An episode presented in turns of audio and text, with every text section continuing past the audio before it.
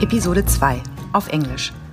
Stretch Minds Beyond the Ordinary. Tina Gado und Marc Dechmann im Gespräch mit Maike Ziegler. Sie selbst nennt sich kreative Alchemistin. Die Bestandteile ihres Labors teilnehmend beobachten, zuhören, zuhören, zuhören, Geschichten erzählen, Kreis. Mit kreativen Ritualen, den Creatuals, hilft sie Individuen, sie selbst zu sein und sich in der Gemeinschaft zu verbinden. Das, sagt sie, braucht im Moment am meisten Mut. Um diese herausfordernden Zeiten gestalten zu können, braucht es ein inneres Zerstörungsmoment. Lasst uns lernen zu verlernen, sagt Maike, um in unseren Köpfen wieder Raum zu machen. Das neue Normal. Was steht jetzt eigentlich an? Unser Digital Unplugged Podcast Staffel 2 mit Marc Dechmann, Roberto Isberner und Tina Gardo. Die letzten sechs Monate haben die Welt, Europa, Deutschland, unser Alltagsempfinden mehr verändert als die gesamten letzten sechs Jahre. Warum ist das so? Und vor allem, wo kann uns das hinführen? Wo soll uns das hinführen? Und was brauchen wir dafür? Herzlich willkommen zum Podcast Das neue Normal. Was steht jetzt an? Heute in Englisch. Mein Name ist Marc Dechmann und ich habe an meiner Seite für dieses Interview meine zauberhafte Kollegin Tina Gado. Und wir haben heute zu Gast eine Person, die uns sehr am Herzen liegt. Maike Ziegler. That's the point of time we return to English. Hello, Maike. Warm welcome. Great to have you on the show. Hello, Mark. Hello, Tina. Hello, Maike. Tina, why did you think of Maike when you thought about this podcast, Das Neue Normal? What's on now? I kind of immediately thought to invite Maike because um, I always have very deep and intense talks, and we always jump from the beginning into relevant ideas and never stop in the superficial line of, of thinking and talking, it's always um, kind of weird perspective she's bringing in, or not perspective, weird thoughts and creative ideas, and another way to to think and look on on life and on the world. And what I very much like that we can laugh a lot, and that um, she's thinking always um, things through so she's never ending from, she's not thinking in line, but more in circles.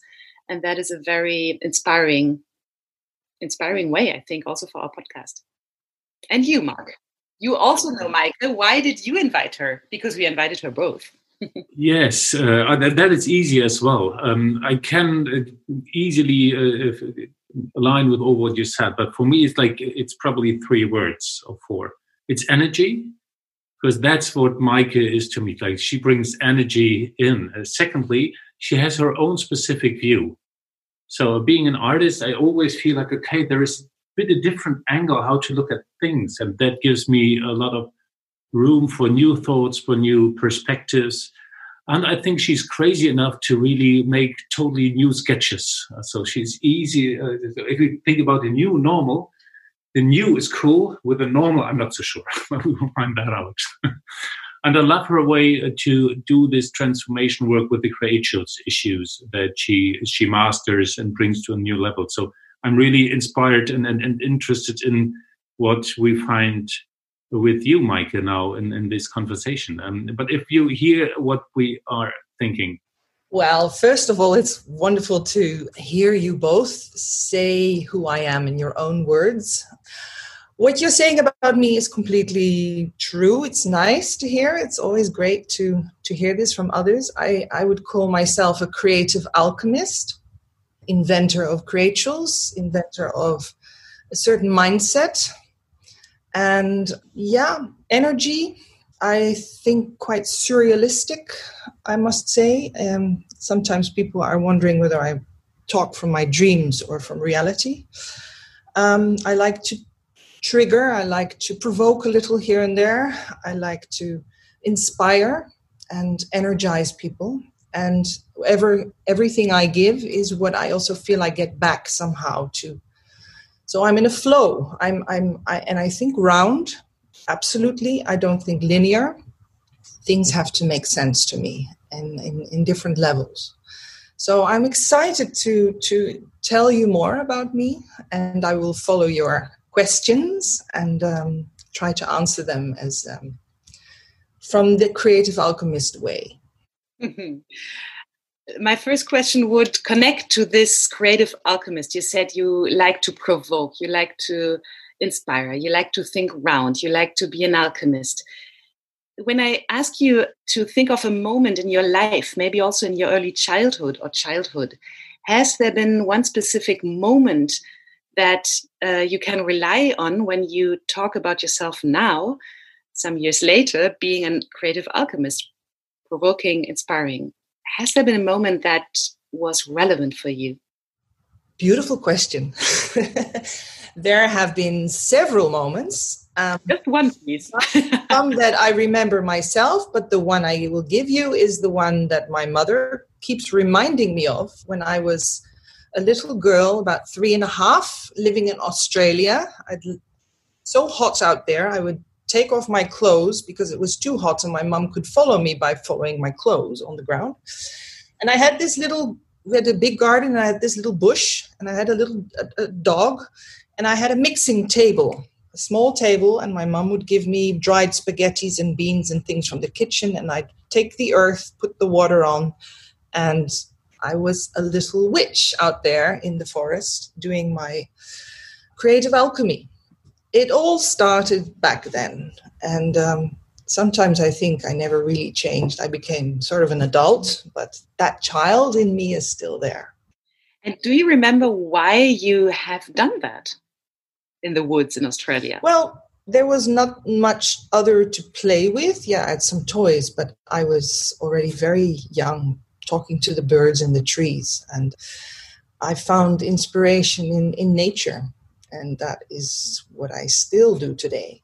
So it's it it all started back then, and my mother didn't have to entertain me whatsoever. I, every day I was out there and creating what I thought was relevant uh, in the world, and I'd listen to whatever people'd say, and I'd sort of twist it around and create something from it.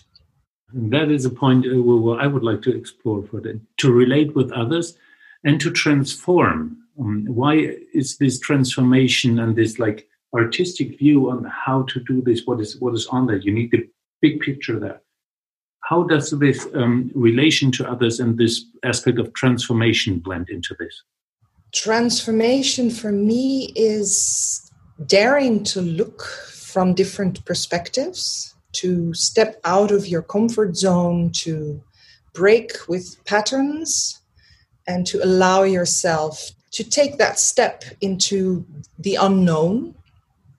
Yeah, that is what my work is about. That is what I am about uh, in, in, my talks with friends, family, everything. I, I invite people to think and look from different aspects and angles. So I'm all about that. I'm all about that. You're all about that. I'm hearing you're all about exchange with others. It's not the artist who is sitting in, in a studio and atelier creating things and then doing exhibitions. So your artistic work is about exchange and talking to people and help people transform this themselves. Please explain a bit how are you doing this? What is the core of this creative transformational work? Well, first of all, I, like you say, I don't create just from me. I need a question or I need a problem or an issue to react upon.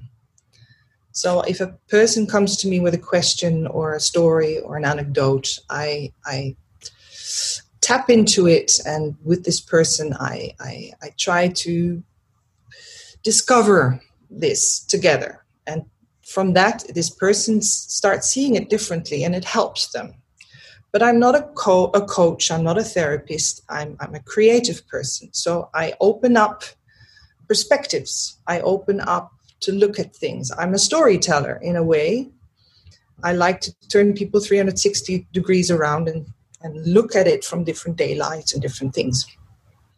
The fact what i what, what i do today is goes far back i studied graphic design i was working in a very commercial branding environment in New York at the time of when the dot coms were big and successful. And I started already sort of looking at how, for me, this should change. How should this be different? How could I create from within, bottom up, but thinking big, huh? trying to. And for a long time, I thought, uh, as people that told me, you're not an artist, you can't be an artist, you didn't study to be an artist. So that was something I was a bit frustrated about. And then I, the whole artist and designer was not interesting for me anymore. I just tried to follow my own roots and my own path. And that's why today I even say I'm not an artist, I'm not a designer. So what are you then? So uh, I'm a visionaire, maybe. I, I see things and I, I try to express them in my work.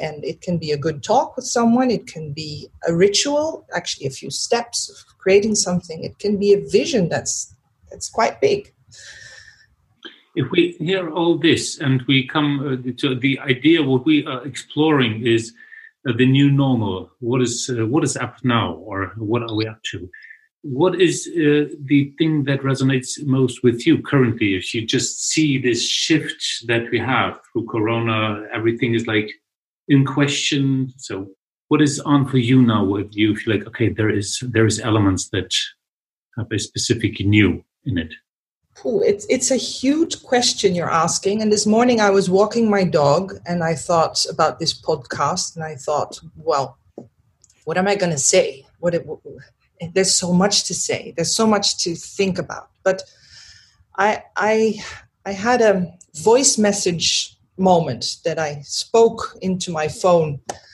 um, a text or uh, my thoughts to my father, and um, my father is an important person in my life, and so is my mother, yeah, the older generation. And afterwards, I listened to my own voice telling this to my father and i'm quite interested in how i tell him something. And it resonates back it reflects back on me and i think wow this is a very nice message of a daughter to a father in a situation of corona where we're all confused. Last night i was out eating with my kids at our Uh, Thai restaurants around the corner, and for one and a half hours, they told me all their stories about school and about their friends and about their problems and about how my daughter is sort of splitting up with her best girlfriend or splitting up, saying she's past. I'm now looking at other friends, and she's asking me, Mom, what am I doing wrong? And I say, You're not doing anything wrong. Life goes on, and you change.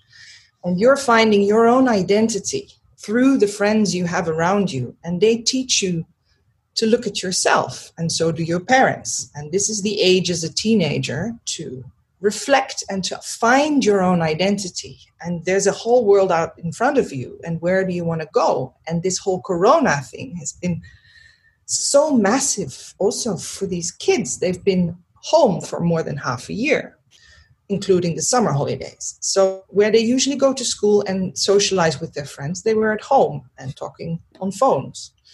And then I work on this big building project in Mühlenbeck on this barn. And I have four Polish workers that work with me. And we have become true friends. And they come from a very different environment, very conservative. They're very religious. They voted for the wrong president. They are completely conditioned in their heads. And they work with me, the creative alchemist, and they find it fascinating who I am, how I work, that I'm a woman, not sitting home cooking for my kids all day. And for them, it's quite so. This morning, walking the dog, thinking of the older generation, these young kids teens and these Polish workers, and I can name another group of people that are important in my life today. They tell me where we are today, and they tell me what is needed mostly today, and they tell me where we should go. It's not me telling them. But in my head, I am trying to get to this idea of what is it, what is it where do we stand today and what's next? Yeah, then that, that maybe I just rephrase the question: What do you hear of the others? That is today. And, and may I continue? I I heard before that you said I always need a question or a problem to react upon upon. So, what is then the question or the problem you are hearing from all these groups you were just mentioning and describing? Well, most of all, um, the question is, um, or the scream is, we are stuck. We are stuck in our patterns. We are stuck in where we come from, and we have to move.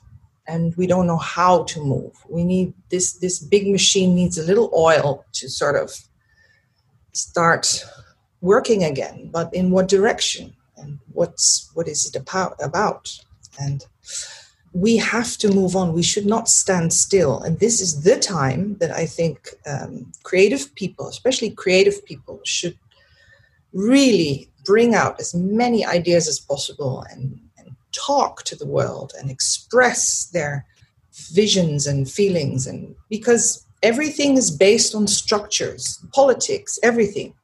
Um, so, so yeah, we're stuck. Let's call it that way. Yeah. And when you are saying you are, I mean, we are now um, analyzing you or the situation from your perspective as a listener and as a, you feel things and you are listening to these people. And that is this combination that something is growing. And when you're saying you hear that people are stuck, and when you say that we have to move on, this we have to sounds in my ears a bit like we don't want to, but we have to. Mm-hmm. Is this what you are hearing? and then how do you react? How could you help people in going on? Or is it another thing you're hearing? Is it the wish of those people you are hearing to go on and they just don't know how? So is there pain or is it what do you feel?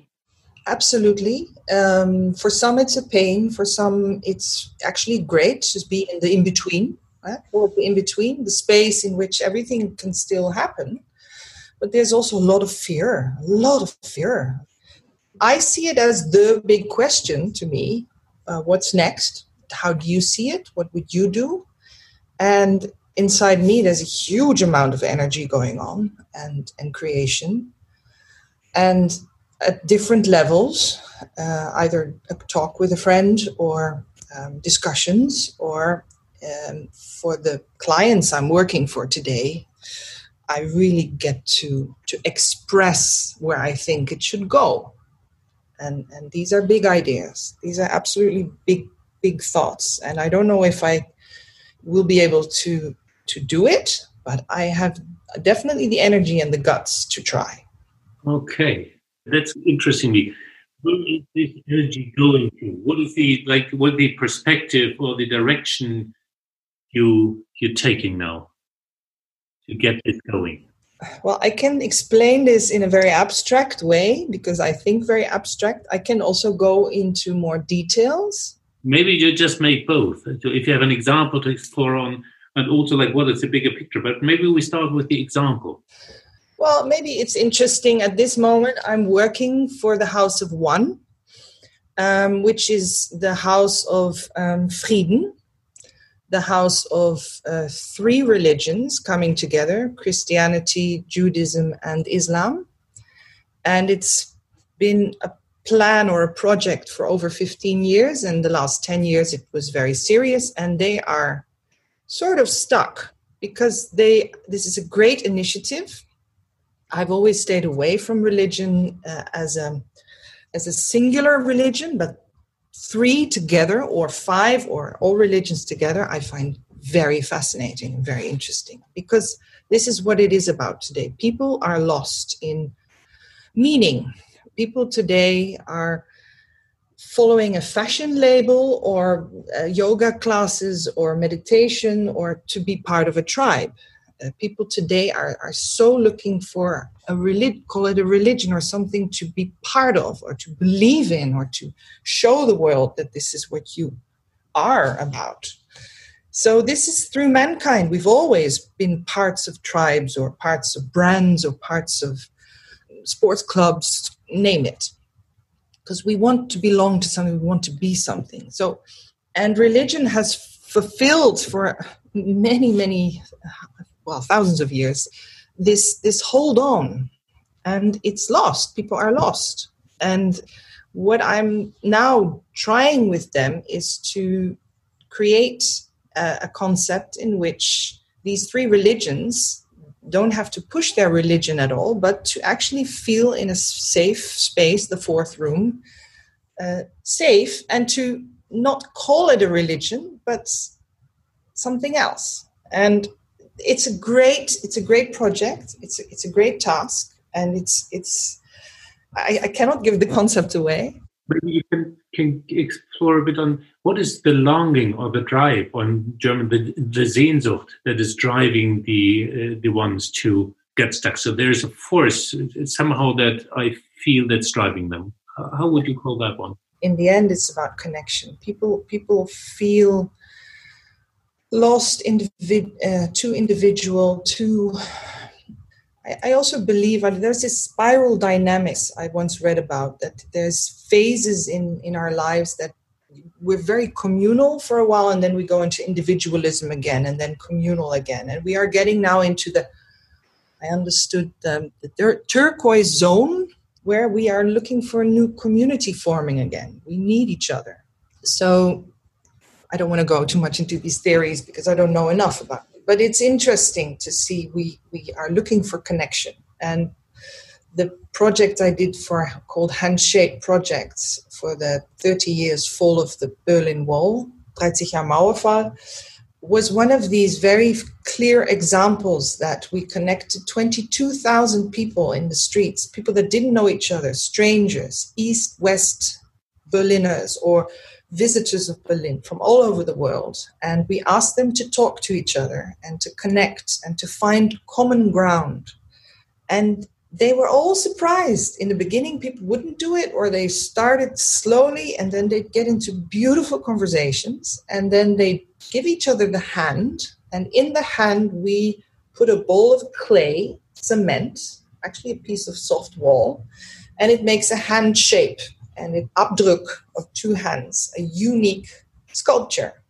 And out of about 11,000 of these for one day since the fall of the wall, for every day, one handshake. And we built a wall of unification, the monument to human connection. So, this is a good example of a very round story. With the same material we built walls, we now make connection and we make a paradox wall saying this is created from connection. So, a, co- a concept like that, I also am designing for the House of One, for the opening of the Humboldt Forum, which is about diversity. How can diverse people all come together in this building and learn from one another? It's all about connection. So I design for connection, let's put it that way.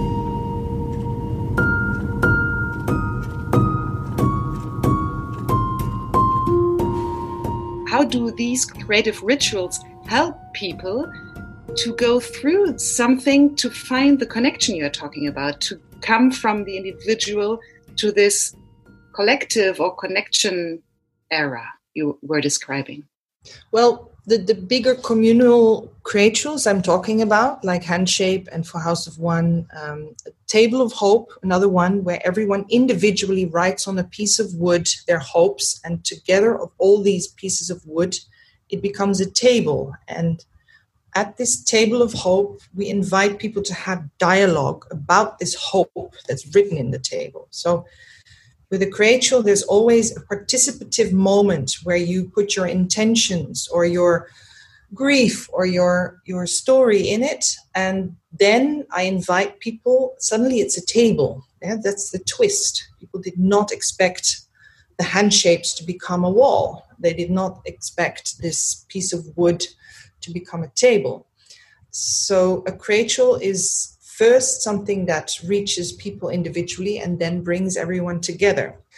I give workshops in which I teach people how to design their own rituals for the death of their mother or for their weddings or how to create with the ingredients and the most important essential uh, themes their own ritual to say goodbye to someone or to go through this transformation.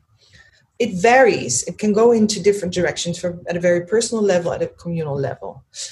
Where I think the community, the aha effect of what I always say, I try to put a little mirror in front of people so they come back to themselves. I hope they have the little dialogue with themselves saying, wow, that is so well thought through and that is so obvious. That is so, such a simple concept the famous ritual that I did for this mother who lost her child in a motorbike accident.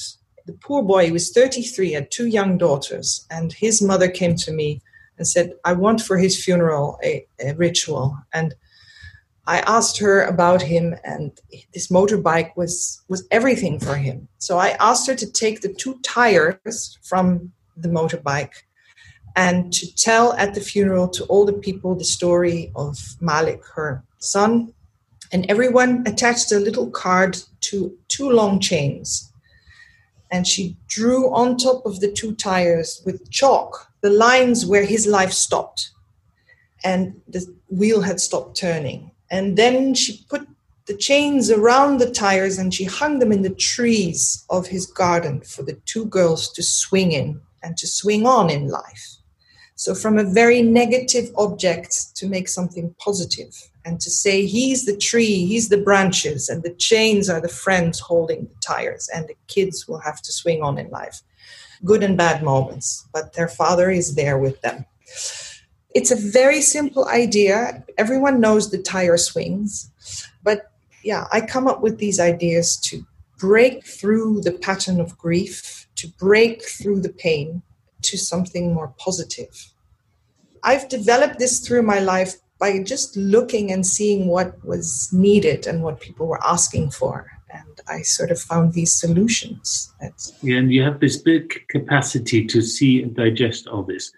Coming to the to the bigger frame or the bigger picture, the bigger perspective. If you say like we are stuck now, you design for connection. What then is like going on to to get this going? What is the grief we need to go through, and what is the direction we in the big picture need to have? What is your vision on that? Being stuck is not wrong. I would call it rather call it the in between. We are in the in betweens. Something is going to happen, or something is already happening. Some people walk away from. Some have a huge fear. Look at the world. It's it's quite a big mess out there. I would say we are obliged to start looking from different perspectives. We are forced to break patterns, like, like I said. We are absolutely forced to look at nature, at, at the planet itself. I mean, once mankind falls off the planet, the, the planet will keep turning and going on. I mean, it's we are doing this to ourselves. So, what I would like to tell people is to, yeah, to start looking at their own responsibility in life more. And of course, we're not all born in the right place on earth, and we all have, but we can do a lot about it. Um, not just following, but looking into the mirror and understanding our own talents and our own energy and our own strength and I really hope in my talks with people and the work I do to teach people to see that. So my, my main thing is looking from different perspectives. Uh, what write write down a story. What would the Earth try to tell us? What what is the Earth saying, or what is the wall saying, or what is what are, what are other parts outside of you, not necessarily people, but saying? And listen to your dreams a lot of people have dreams and they they don't listen to their dreams but i think it's a very very important thing. And there's a lot of collective group dreaming going on now in, in this covid time. I hear a lot of people telling what they dreamt and what that means and how how they should interpret it. Uh, i think it's very important. But it's a very abstract what i'm saying. It's abstract. Let me try maybe to to break it a bit down because what I'm hearing is we, Mark was asking you about the big picture. So, what does it mean for us as a society and for the bigger picture? And what I'm learning is that you, again, talking about the bigger picture, come to the individual person so that each person is part of the bigger picture and that you always start with them. Of course. I mean, that is maybe not, of course, maybe we lose this perspective often enough. So, what I would like to ask you is um, you, you have described how you work in finding a kind of twist, something that helps the individual person to go through the grief or through the pain and find something positive. So, if we go now again to the bigger picture, what, how could we as a community, as a collective entity, as a society, go through this grief and find the positive twist? What would you tell from coming from your experiences of these rituals you're doing with individual people? Well, I'm, I'll, I'll share with you what, what I really think what, what, what happened with the, the, with the Humboldt Forum, the diversity of people. There's a lot of negativity, there's a lot of positivity about this, this big building. To ask people to share their thinking, their thoughts, their perspectives, and to write this in sand. And the same sand will go all around, and everyone can write what they feel, what they think, where they are at, what they. And all this comes together and will be under huge amounts of heat, be um, melted. Sand will be melted into glass and the idea is to make a huge lens that I invite people to look through because their perspective is in this lens. It's it's a recipe of all perspectives. And it's it's like a legend, it's it's like a fairy tale, but this is actually what I want to try to say to people. Everything you think is okay, but you'll have to look right through it yourself as well so you have to go through it, through this pain and grief, and you have to tell it and you have to write it down somewhere and to exchange on that. Is that what you're saying? And be proud of it. It's okay. It's okay. It's okay that you think different. I think it's important that we think different. We have to listen to each other's thinking different. What I'm just thinking, what I'm observing is um, that it's a huge challenge, and maybe in these transformation times, even more to let people think what they think, to really help each other to share diversity and not going into polarization and to say this is right, this is wrong, this is black, this is white.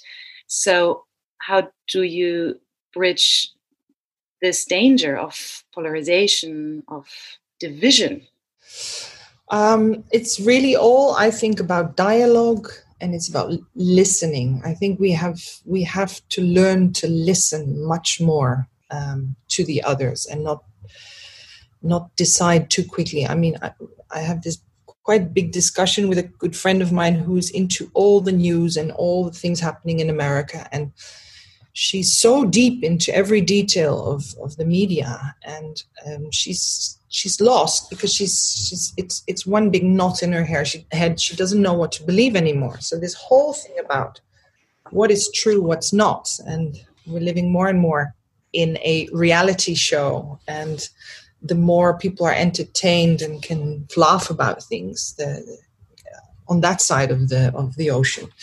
It's it's becoming very disgusting. But I, I also believe we have to go into such extremes to, to wake up and see where are we heading, what's happening to us. So I would say listening is a very important thing, but also exchanging ideas and thoughts. Uh, what I do with my Polish men, if I, I, I, even went with Wojtek to his Polish church and I listened to him and, I, and, and how they're all so looking up outside of themselves. I think that's my main point. Everyone is searching the answer outside of themselves. And uh, what I'm trying to say is look inside. If if there's some God, maybe let it be in you, but not don't blame things outside of you. Don't believe too much in things out of you.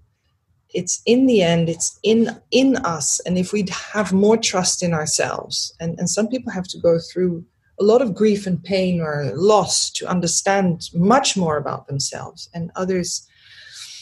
Again i would say the world through history has always been in balance.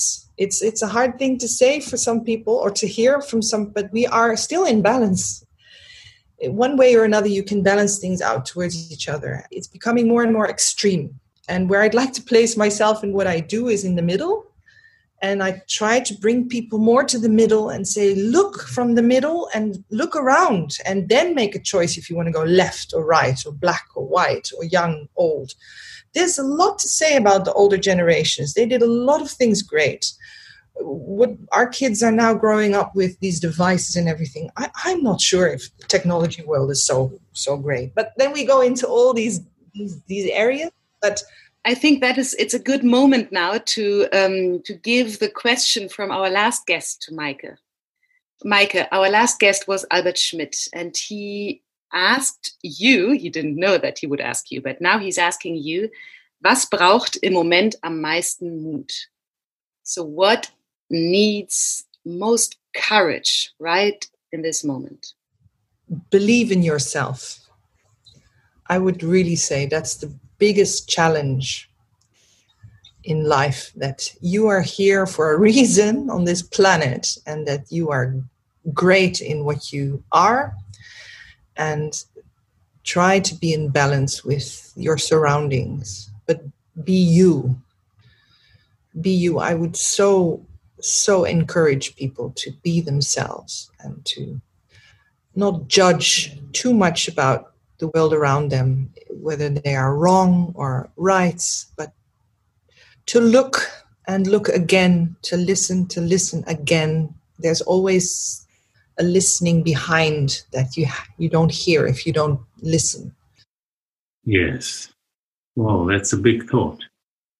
When when I'm just sensing into this conversation, I, I really can feel the tension that is there on the one side with there, there's so many diver, diversion, so many like difference between people, polarization, the uh, the longing for connectedness, connectedness. On the other hand, my feeling is like uh, this tension is really a peak level. Maybe it's not, but it's really it, it, it becomes more relevant and important to see what's next. And I do like the idea, like uh, look through this big lens and see that. But how can you stand this tension that is there? How, how do you deal with this? Because it's also, it weighs on your shoulders. How, what is your recipe for that one? I, I don't see it as tension. I, I, I try to off, uh, honestly, I try to stay away from, from most of the media. I, I follow headlines and I, I know what's going on, but I don't go into any details.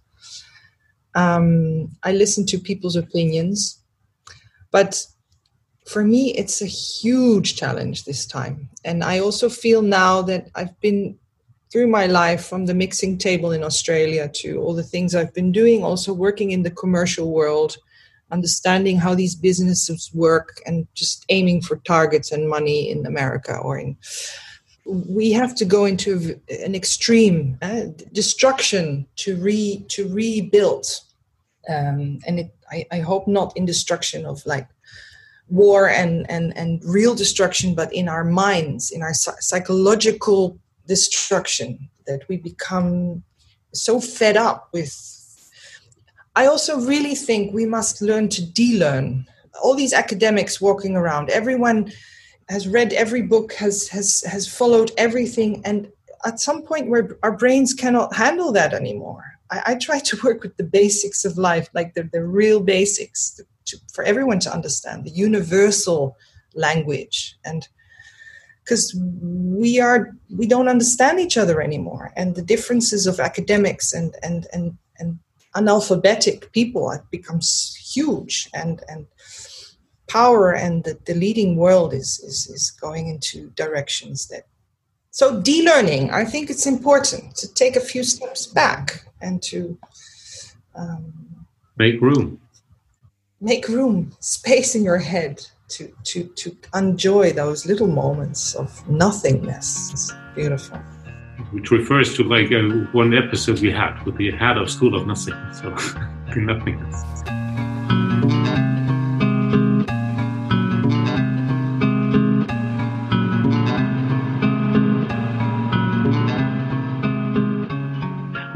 Maybe at a point of time where we need to come to a focal point, uh, Maike, and thank you for a lot of things. Tina, I would like to briefly interview, like, what resonates with you with this like beautiful talk we had?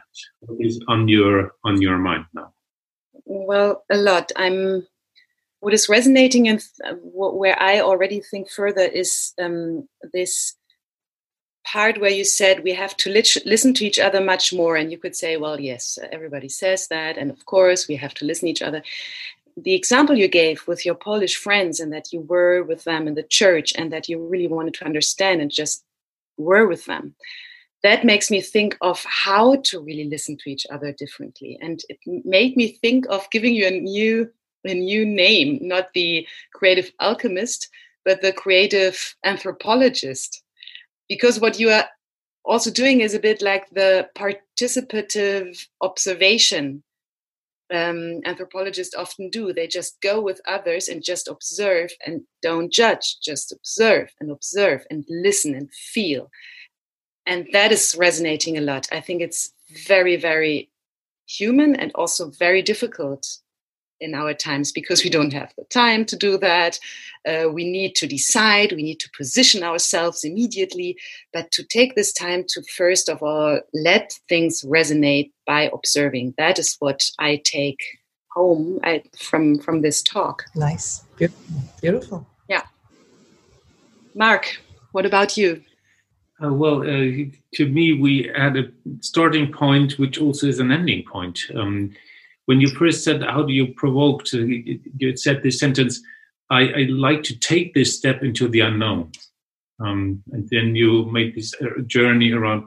Well, we are stuck, or is there's something that uh, seemingly attention is increasing. That would be my word. It's kairos times. Maybe that's that would be my expression. Um, and you design for connection, but first you listen to the difference that is there, to the polarization. Um, there is you position yourself in the middle on this axis. I hear uh, you like writing dreams and sounds and making a lens out of that, but it's a multitude of perspectives that then enables you to have maybe a clearer view. So I do like this. And we ended that with the extreme deconstruction in our minds. So first unlearn and make room. First make unlearn and make. And that's for me a new thing to like first let go and then the rest uh, be trustful. There will be something. So, but first it's to let go. And that is a strong resonance that I had. But, but Maike, if we like, that is our resonance. Um, if you reflect on our talk, does that meet the episode you were in, or did you experience a different episode than Tina and myself? No, absolutely. I think it's very beautifully put together in words. I like um, what Tina says about the anthropologist. I, I, I, I hear what you say, but I'm also still halfway in my life trying to understand myself, be myself. I'm de have to de-learn as well. so, but it's beautiful. Um, yes, this is what it was about. Absolutely, in in a few words, it's trying to awaken people to to believe in themselves. I think that's really what it's about. too.